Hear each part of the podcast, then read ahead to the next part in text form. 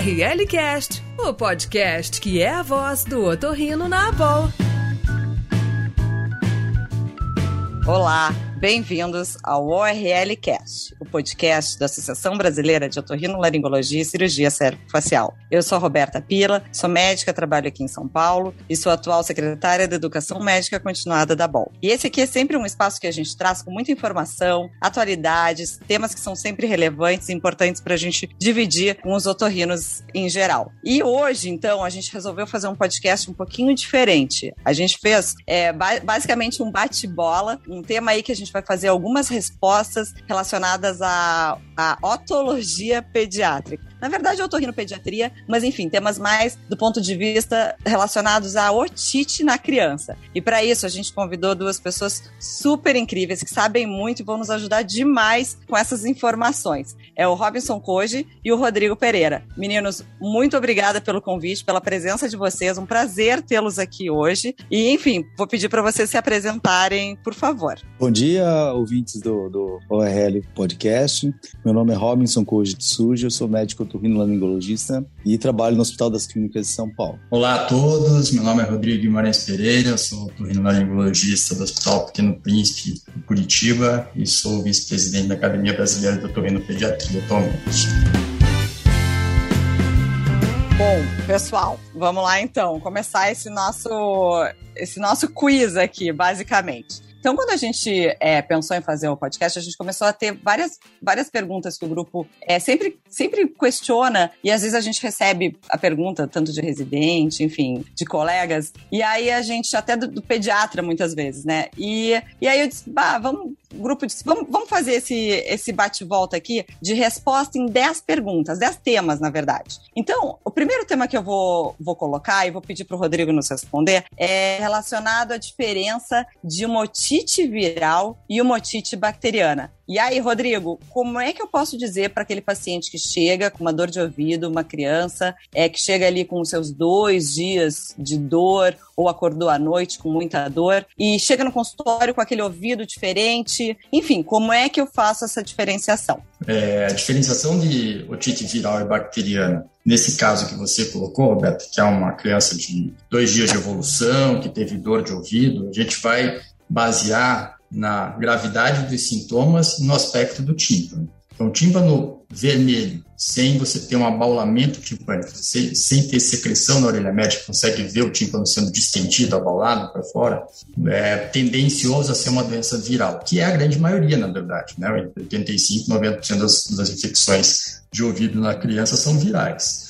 O tempo de evolução também é importante, criança que vem com uma dor a menos de 48, 72 horas, então, e a gravidade de sintoma, uma dor que é tratável, com um analgésico comum, uma febre baixa, abaixo de 39 graus, determinam características que vão, vão nos fazer pensar em doença viral, como tímpano sem abaulamento, com vermelhidão, uma dor tratável, uma febre baixa e um tempo de evolução abaixo de 48 horas tendem a ser uma doença viral. No contrário disso, a gente pensa em doença bacteriana. Daí, mesmo pensando em abaulamento timpânico, a escolha da necessidade de tratamento, isso a gente vai falar, é, depende também de outros critérios, unilateralidade, bilateralidade, idade da criança. Mas... E aquela, aquelas bolhas no tímpano, Rodrigo? Bom, essa situação da criança que tem uma bolha no tímpano, é aquela criança que tem dor de, de ouvido, uma dor, uma, altalgia importante durante a madrugada. A mãe fala que,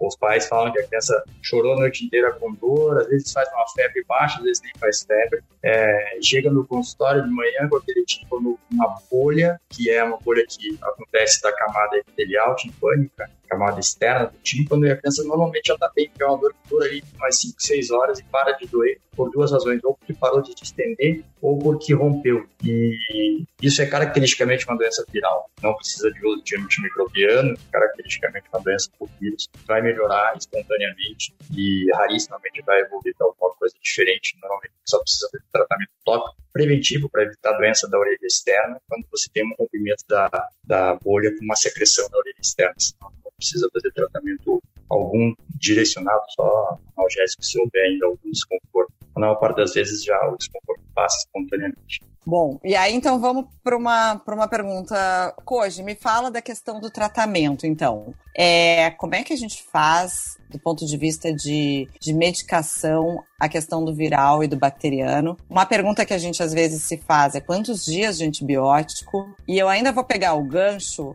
é, para qual a primeira escolha de antibiótico terapia. E ainda eu queria saber um pouco daqueles daquelas medicações meio imunológicas, assim, se elas funcionam ou não para prevenção dos quadros de repetição. Bom, Roberta, é, a questão assim da, da, do tratamento, né, são dois, duas questões importantes. Primeira, a idade. Se a criança abaixo de dois anos, você tem que ser mais é, intervencionista, digamos assim, né? E crianças e, e, pacientes que têm febre alta, né, acima de 39, 39 graus. Esse é um parâmetro que você pode utilizar na sua decisão da introdução da terapia. Então, assim, crianças abaixo de dois anos com temperatura acima de 39 graus, você deve iniciar o tratamento antibacteriano. Acima de dois anos, você pode ter, né? Então é muito difícil, é impossível você ter certeza se é viral ou bacteriano. Tudo que isso que o Rodrigo falou é muito importante e pode te ajudar realmente na decisão de introduzir ou não antibiótico, né? Porque é isso que nós estamos falando. Que é claro, o viral a gente vai tratar apenas com analgésicos e o, e o bacteriano a gente vai trazer com antibióticos. Então a questão toda é essa: será que é bacteriano ou será que é viral? O Rodrigo já falou muito bem sobre as diferenças entre as duas. É, num paciente acima de dois anos,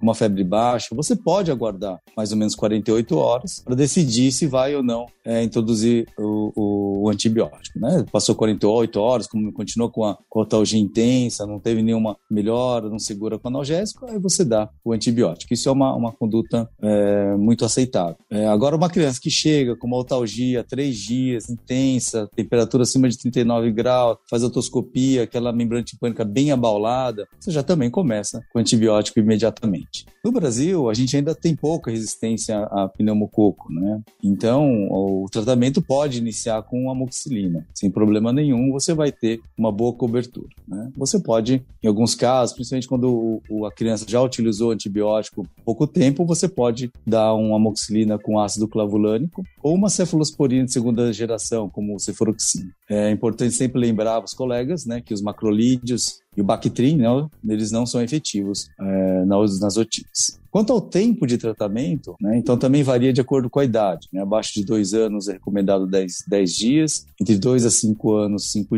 é, 7 dias, entre 2 e 5 anos, 7 dias, e acima de 5 anos, você poderia dar cinco, apenas 5 dias. E eu quero saber da prevenção, daquelas medicações que às vezes a gente diz que vai dar para diminuir os episódios de, de otite. Como é que, como é qual, qual é o teu ponto de vista? Então, meu ponto de vista como otologista é que não funciona. Né? Então, que não existe nenhum dos, desses medicamentos que tenha uma, uma base, uma, uma comprovação de que funciona. Né? Na verdade, o que isso vai fazer nessas, nessas crianças é a prevenção, né? que todo mundo já sabe muito bem a questão de mamar deitado, é, estimular o aleitamento materno e é, orientar as famílias é, de evitar né, o tabagismo passivo próximo das crianças.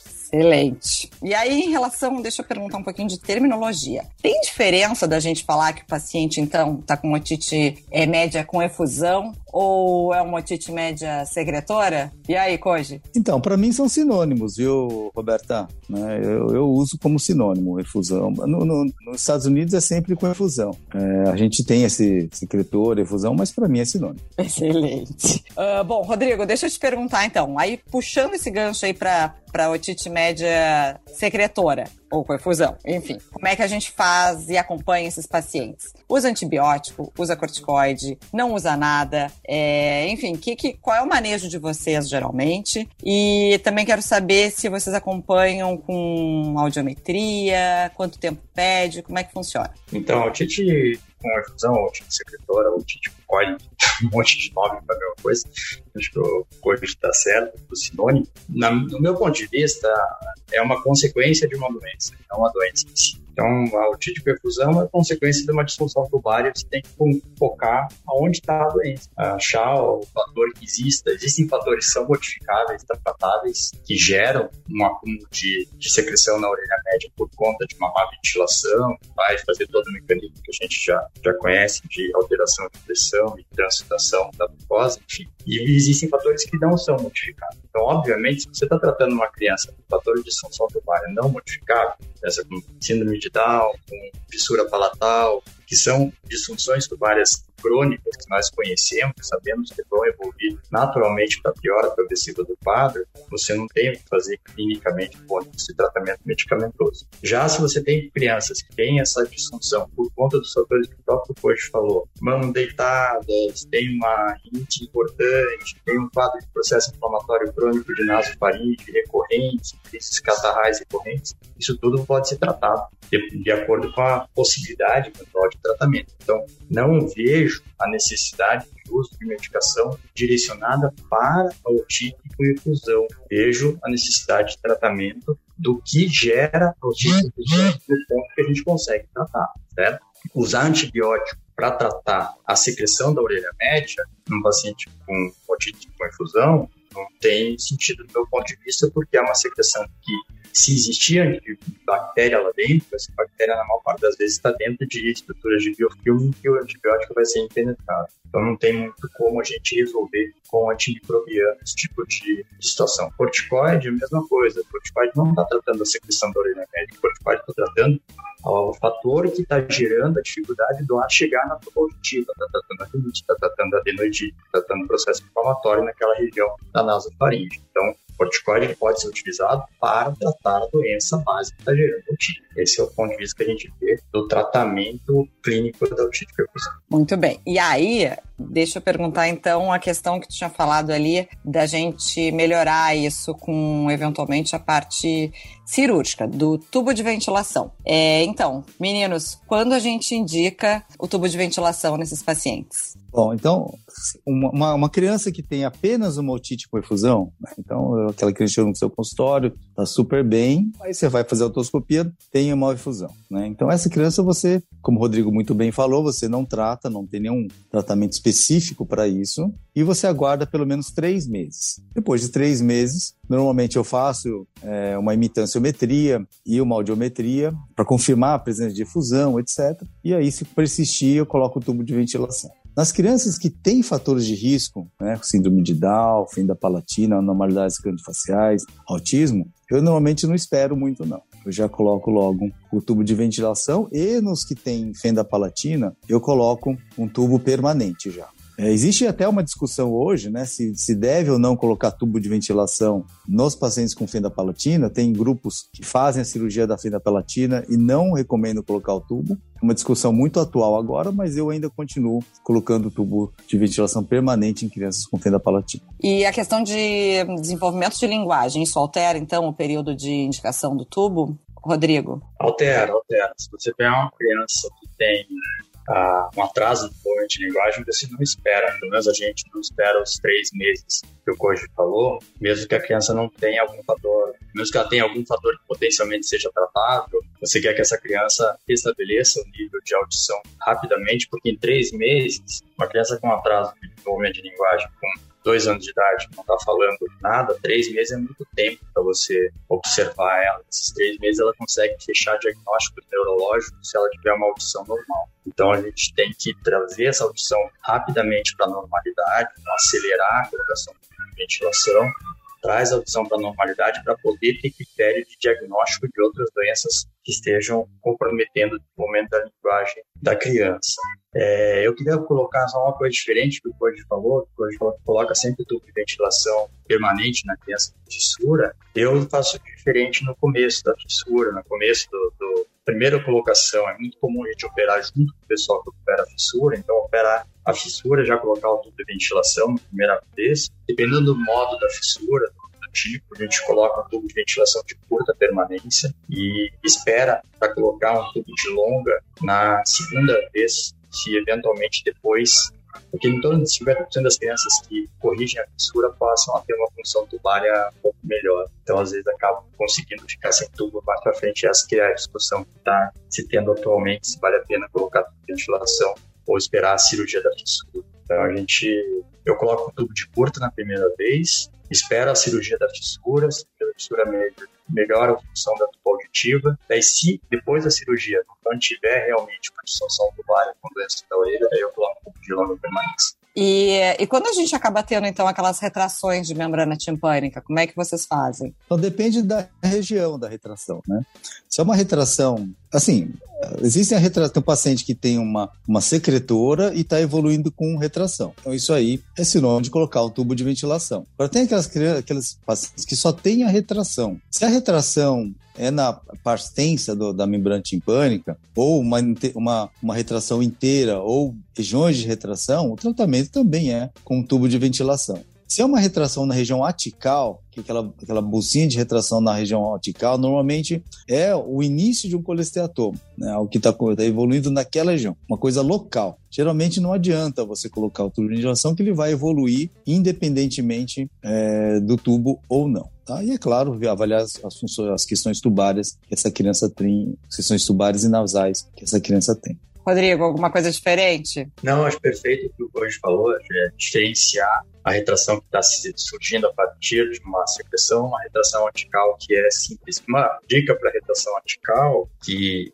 se você colocar a retração atical numa discussão em congresso, vai ter mil opiniões diferentes, mas se, o que a gente segue de critério é você conseguir ver o fundo da retração. Então, o monitoramento dessa retração atical, o que o Code falou é perfeito, dificilmente se aquilo for evoluir com policetoma, qualquer coisa que você faça não vai segurar a evolução, você fazer uma tipo local que segure essa retração aqui em cima, mas quando você vai intervir, é você olhar com cuidado se você aquele se aquela retração atical ela consegue ter um fundo limpo sem você ter uma, uma deposição de debris, de começar a ter descamação epitelial dentro daquele, daquela bolsinha de retração. E para isso, os endoscópios ajudaram muito, porque hoje, você fazendo endoscopia com endoscopia no consultório, você consegue ver muito mais facilmente dentro de, alguns, de algumas bolsinhas de retração que com o otoscópio a gente acaba não conseguindo ver o fundo. Né? Então, essa é uma, uma dica que a gente pode dar para segmento desses, desses pacientes. E em relação à telectasia, tô indo para baixo, tô, indo, tô piorando a situação. Tá piorando a situação. Quando a gente trata e como a gente trata? Koji, começa aí falando um pouquinho da telectasia pra gente. Então, se ele está telectásico, mas ainda não está grudado no promontório, né? Então eu coloco um tubo permanente. Se ele já está grudado no promontório, aquela membrana toda grudada, aí você não tem o que fazer, né? Você, se tiver perda de audição, você vai colocar um aparelho auditivo é, e vai aguardar até aquilo evoluir para um, um colesteatoma ou começar com uma supurativa, alguma coisa assim. Então, uma, uma adesiva seca, a gente não, não opera. Uma telectásica que ainda não grudou o, o tímpano lá na, no promontório, coloca um tubo de longa duração. É, às vezes é difícil na telectasia, no consultório, você determinar isso, né? Uma pneumotoscopia, você conseguir fazer essa membrana descolar. Então, o que às vezes a gente faz em criança, às vezes até a criança. Normalmente isso não acontece em criança muito pequena, isso acontece em pacientes mais velhos, mas se você não conseguir fazer uma pneumotoscopia adequada para ver se esse tímpano está solto e determinar, às vezes a gente vai para o centro cirúrgico, independente de saber se o tímpano está adesivo ou só a telectase, está tá só retraído ah, e não, não grudado ainda, e com o gás anestésico, você consegue fazer com que esse tímpano distenda, né? Você vê se ele, aonde estão os pontos de, de aderência, se existe ponto de aderência. E daí no centro cirúrgico eu decidi por colocar o de ventilação de longa permanência, tubo permanente, como o Jorge falou. Não. Então, por, por, vezes, em criança a gente faz isso, vai para o centro cirúrgico, ou criança até adolescente, vai para o centro cirúrgico e decide no centro cirúrgico a colocação. Mas concordo com o falou. Você está ouvindo ORL Cast. E aí, continua afundando o negócio aqui. Vamos para o colesteatoma. Como é que a gente avalia o colesteatoma nessas crianças? É, vamos falar um pouquinho do que, que a gente enxerga, exames de imagem. E aí, na sequência, eu quero falar um pouquinho brevemente da relação das cirurgias e o que, que a gente tem que tomar cuidado. Vou começar contigo, Koji. Bom, o diagnóstico do colesteatoma é basicamente otoscopia. A dificuldade toda é fazer uma, uma otoscopia numa criança, né? Às vezes tem um conduto muito fininho, então, aí começa a dificuldade. Mesmo a, a autoendoscopia, né, numa criança é mais complicado, né? Porque a criança se mexe, tudo acaba podendo até ser perigoso, né? E os endoscópios às vezes também são um pouco grossos para entrar em, em em ouvido de bebê, por exemplo. Quando a gente pensa em colesteatoma em crianças, principalmente em bebês, então a gente está falando em colesteatoma congênito, né, que é mais difícil ainda de diagnosticar, porque ele tem uma membrana timpânica normal, você só vê uma imagem retrotimpânica ali no mesotímpano, uma imagem branca, que às vezes você não sabe se é o promontório preeminente ou se tem uma lesão ali dentro mesmo. É, agora, o colesteatoma primário, digamos assim, que vai acontecer em crianças mais velhas, adolescentes, etc., que é ali na região atical, tudo você vai ver, né? O colesteatoma saindo ali pra, pela região ali, né? Pela perfuração, e aí você faz o diagnóstico. Para complementar o, o, diagnóstico, ele tem duas opções, né? Tem a tomografia computadorizada, que no colestatoma congênito vai mostrar, pode mostrar uma série de coisas, pode, vai mostrar que tem uma, uma massa ali na região, pode mostrar erosão óssea, etc. No colestatoma primário, vai mostrar uma erosão ali do esporão de chaussée, naquela região, né? Uma, uma, uma lesão numa, na, ali no espaço de Prostac, erodindo, alargando o, o esporão de, de. E a ressonância magnética, né? Que existe uma, uma ressonância magnética em técnica de difusão, você consegue diferenciar um tumor, por exemplo, né? Que você também não sabe se é um tumor, de um colesteatoma é, congênito, digamos assim. Né? Então, a gente tem todas essas ferramentas para fazer o diagnóstico, mas né, a grande ferramenta mesmo é a otoscopia, e quanto mais experiente o, é o colega que está avaliando, melhor. Né? Eu já, já, já recebi crianças de um ano e meio de idade, pediatra, que o pediatra viu a lesão e me encaminhou né, eu, eu, eu vi, fiquei na dúvida, fiz ressonância, era um colestatoma congênito. Então, um pediatra que consegue pegar esse tipo de, de, de, de lesão, é um pediatra que tem muita experiência em endoscopia. É, vamos lá para o nosso nono tema agora. Mudando, agora vamos ficar um pouco mais leve, ou nem tanto, enfim. vamos falar um pouquinho de otite externa. É, a gente pega bastante criança com aquelas otites descamativas, a gente tem bastante dermatite, as crianças que vivem na praia, é, usam banho de piscina. Então, assim, vamos tentar dar uma diferenciada nisso e mais ou menos ver como é que a gente, como é que a gente atua. E aí, Rodrigo, começar contigo. Esse tema é um tema, um tema difícil, um tema complexo, na verdade. Eu acho que a gente, como otorrino, atua muito pouco no, na doença dessa, desses pacientes, porque é uma doença de pele. Então, acho que uma das coisas importantes da gente pensar que tem essa sensibilidade de orelha externa, várias otites descamativas, lembrar que o paciente não é só a orelha. Então, isso é importante conversar com o paciente sobre, sobre a característica da pele do paciente como um todo. É quase que invariável em pacientes que têm doença descamativa de orelha, que eles tenham pele descamativa, tenham doença seborreica no couro cabeludo, tenham ressecamento de pele no corpo como um todo. E é muito comum que isso se resolva com o tratamento dermatológico. Eu, conversando com um dermatologista e dentro da orelha a gente tem uma dificuldade muito grande de atuação dos hidratantes, todas as formulações de hidratante, então a, o uso de hidratantes na, no conduto, óleo mineral ou formulações feitas para colocação na, na, entrada do meato acústico externo podem solucionar. Então, o importante é avaliar se essas dermatites têm relação doença sistêmica e doença é, descamativa de pele. Então, avaliar a pele do paciente e avaliar o paciente como um todo clinicamente. Isso pode ser também um sinal de uma doença reumatológica, por exemplo. E então tem que, tem que se, se pensar num quadro a mais. E nas pessoas que têm pura sensibilidade, como cuidar, né? Sensibilidade a contato com água, por exemplo, nadadores que fazem é, reações de pele recorrentes. Aí a gente tem dois métodos, né? Hidratações da pele com o uso de, de substâncias oleosas, ou então é, tentar evitar o contato de, de água né, desses pacientes usando tampões produzidos especificamente para a orelha do paciente para fazer uma vedação. É, então, tem duas questões, né? Se é uma otite, média, otite externa aguda, né, bacteriana, que é da, da natação, né? Claro que é tratado com gotas de antibiótico, né? E se isso é recorrente, realmente a questão é proteger o ouvido e secar bem o ouvido é, depois de, de, da natação. Tem pacientes que tem muito, muito, muito mesmo, é, essas otites muito frequência, muito frequente, eu recomendo pingar uma gotinha de álcool boricado no ouvido para secar depois da natação. Essa é, um,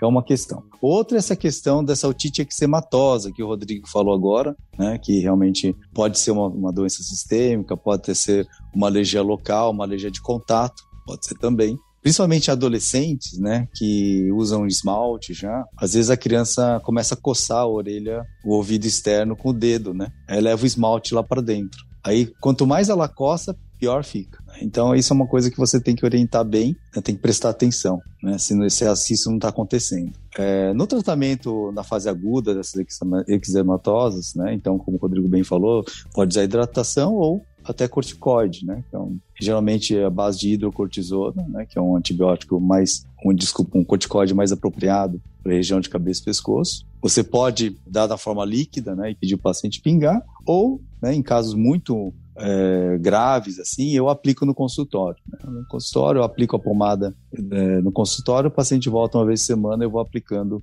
até melhorar. Deixa eu te perguntar, o ácido salicílico junto, vocês usam? Existe essa formulação, né, que é o de Prosalic, tem o ácido, ácido salicílico com corticoide, né?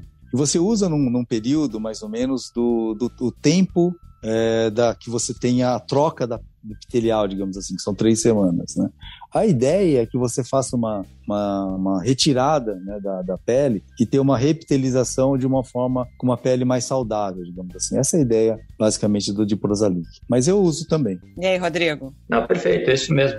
Eu uso, às vezes, na crise, na crise mais aguda do paciente, para você mudar o pH e você conseguir ter uma, uma resposta um pouco melhor na revitalização. Você trazer uma pele um pouco mais tranquila para depois, na sequência, passar a fazer os métodos de hidratação. ORL Cast, o podcast da Boa. Nossa, a gente está chegando no final, galera. o, nosso, o nosso décimo tema. E é uma coisa que a gente acaba tendo. Enfim, quero, quero saber de vocês, mas a gente ouve muito no consultório. Um tema bem recorrente. Atualmente, uma das coisas que a gente fala muito no Autorrino relacionada à lavagem nasal com a relação com a, com a orelha. Então, as pessoas têm otalgia após a lavagem nasal. E uma das complicações que às vezes a gente escuta e até recebe no consultório. Então, é aquela questão de hemorragia timpânica após lavagem nasal, uma lavagem traumática e mal executada. E aí, eu quero saber diretamente, além da orientação é, da lavagem adequada, o que, que vocês fazem? Como é que funciona? Vou começar contigo, Rodrigo. Bom, assim, a lavagem nasal é um tema, no meu ponto de vista, muito controverso, principalmente quando a gente pensa em criança pequena. Então, pensar em criança pequena, eu, eu tenho uma tendência a não recomendar essas lavagens com métodos de pressão intensos porque você acaba tendo o risco de você fazer uma lesão na orelha média por conta da pressão muito, inadequada na nasofaringe, está jogando com pressão intensa lá para a nasofaringe uma quantidade muito grande de líquido, você pode eventualmente fazer alguma lesão de orelha média. Então, é muito controverso ainda do meu ponto de vista, você confiar no paciente ter um método que seja seguro para fazer isso em crianças pequenas. Em, adolescentes, em crianças mais velhas, adolescentes, elas vão perceber esse, esse desconforto. É importante, logicamente, quando você está orientando a lavagem nasal, que você oriente que isso pode acontecer. E, portanto, sabe, orientar o método adequado de se fazer. É, com relação a complicações na orelha média, a gente vê realmente pacientes crianças que reclamam de dor na, na orelha que fazem a lavagem, a gente recomenda só que pare de fazer e passe a fazer outro métodos com, com spray jato contínuo, tem uma eficácia é, tal, talvez semelhante em crianças pequenas. E se você tiver uma lesão, não tem muito o que fazer. Né? Uma hemorragia intratimpânica após uma lavagem nasal, você não tem muito método de resolução. Né? Você tem que avaliar se não teve uma lesão mais importante, logicamente, mas a maior parte das vezes é só aguardar a reabsorção e aguardar a evolução que você vai conseguir. Ele sempre vai ser reabsorvido você vai ter uma, um retorno para a normalidade. Não tem medicação que vai ajudar a resolver isso de uma maneira muito mais rápida. É, isso aí, Rodrigo. Acho que as pessoas têm que entender que você pode piorar o problema, né? Porque você jogando ali soro com alta pressão e isso indo pro ouvido, você vai levar a secreção, as bactérias lá para dentro, né? Então, eu acho que assim, a lavagem com alto volume, digamos assim, né? E baixa pressão, né? Então você fazer cuidadosamente, eu acho que é muito bom. Né? Só que o que as pessoas têm feito é jogado alta pressão, na ânsia de querer lavar bem o nariz, e isso realmente pode trazer problemas. Quanto à questão da hemorragia, é, realmente eu acho que é aguardar, né? Esperar que deve, isso deve melhorar. Vocês usam corticoide ou pedem audiometria? Alguma coisa assim? Não, eu acho que acho que, que é prudente do ponto de vista médico legal você fazer uma se você tem uma lesão no, no tímpano. Até é muito raro que qualquer situação dessa vai levar, por exemplo, uma fístula possa gerar uma surdez neurosensorial no paciente. Porque não é, ele está sendo submetido a um barotrauma, é diferente de, da, a etiologia é diferente da, da, da, do sangramento na orelha